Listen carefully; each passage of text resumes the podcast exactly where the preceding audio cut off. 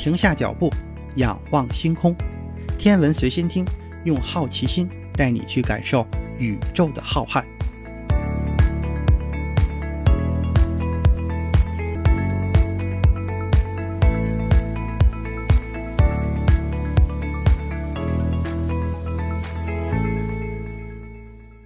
心如宇宙大，世界全装下。本节目由喜马拉雅独家播出。各位听友，大家好。二零二一年的九月一日，毅力号火星车在火星表面放置了一个钻头，并且向下钻探了大约六厘米的深度，提取出了火星的岩芯样本，并且将岩芯密封在了样品管中。这标志着探测器首次从另一颗行星成功的收集到了岩石样本。这些样本可能会在未来通过探测器送回地球。美国航空航天局与欧洲航天局正在合作，计划将火星样本送回地球。火星样本返回是一个多任务计划，目的在于取回毅力号在未来几年中收集的火星岩芯样本。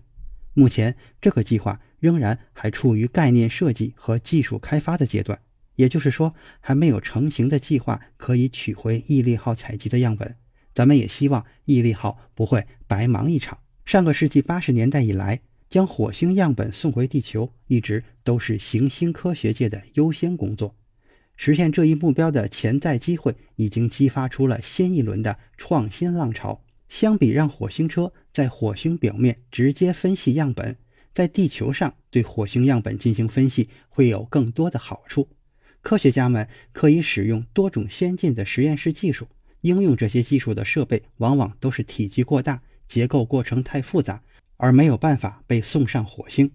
在地球的实验室中，研究人员可以以更快的速度进行分析，破解更多火星上是否曾经存在生命的相关信息。那么，对于火星样本的返回计划，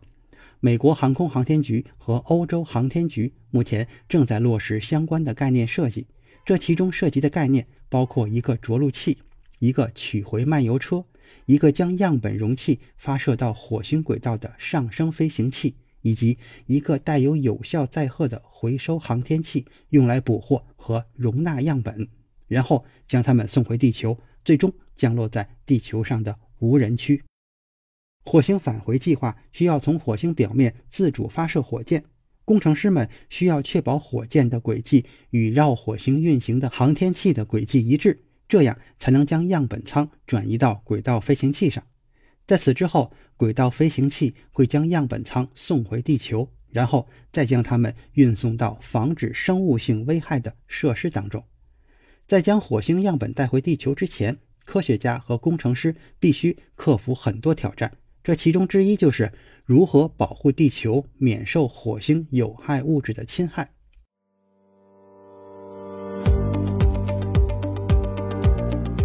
Hello，大家好！一年一度的双十一购物节又要开始了，今年可是双十一购物节的第十三个年头，用小黄条购物也逐渐变成了一种不能少的购物方式。走过路过可千万不要错过！现在点击页面下方小黄条，吃喝玩乐随你挑，一边听一边买，可以帮你节省很多钱。错过了可就还得等上一整年哟！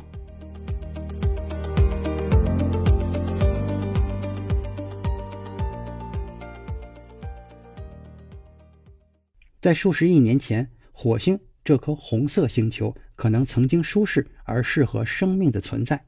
无数生命在温暖湿润的环境中演化。然而，根据来自火星轨道器、着陆器和漫游车几十年的数据来看，NASA 带回含有活火星生物样本的可能性几乎为零。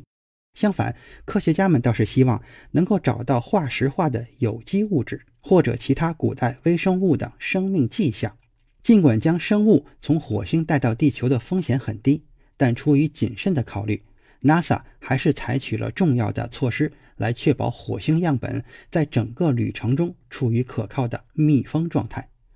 从杰泽罗陨石坑收集的岩芯被放入用钛这种世界上最坚固的金属之一为主要原料的样品管中，并封存。然后这些样品管将被存储在火星车的腹部，最终由 NASA 决定将它们放置在火星表面的什么位置以及什么时间进行放置。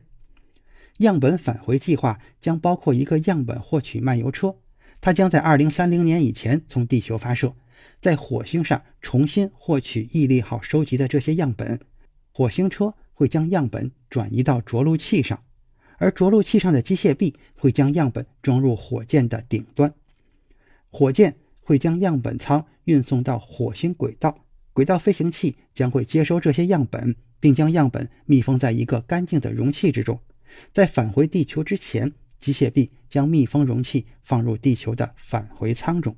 工程师们面临的另一个挑战是弄清楚如何能够做到在对样本容器进行密封和消毒的同时，又不会消除样本中岩芯的重要化学特征。目前，工程师团队们正在测试多种技术，这其中的一种就是名为硬铅焊的技术，就是将一种金属合金融化成液体。可以在足够高的温度下密封样本容器，从而对可能留在接缝中的所有火星尘埃进行消毒。这项任务的关键技术是在距离五百三十八摄氏度左右的融化金属只有几英寸的位置，必须将火星样本保持在它们在火星上可能经历的最高温度以下。这个温度就是大约三十摄氏度以下。这项技术对未来木卫二或者土卫二的样本返回任务来说也是相当重要的。NASA 为消除地球有害污染风险所做的严格努力，可以追溯到1967年的国际外层空间条约。这个条约呼吁各国防止来自地球的生物体污染其他天体，并防止通过返回其他天体的样本对地球造成污染。为了安全地将火星样本送回地球。NASA 不仅与欧洲航天局合作，还与至少十九个美国政府部门和机构合作，这其中就包括了美国疾病控制和预防中心以及美国国土安全部。由此看来，这个艰巨而复杂的任务，短时间内也许还没有办法成为现实。我们希望火星样本能够尽快的顺利返回地球，并为我们带来更多火星真实的信息。今天的天文随心听就是这些，咱们下次再见。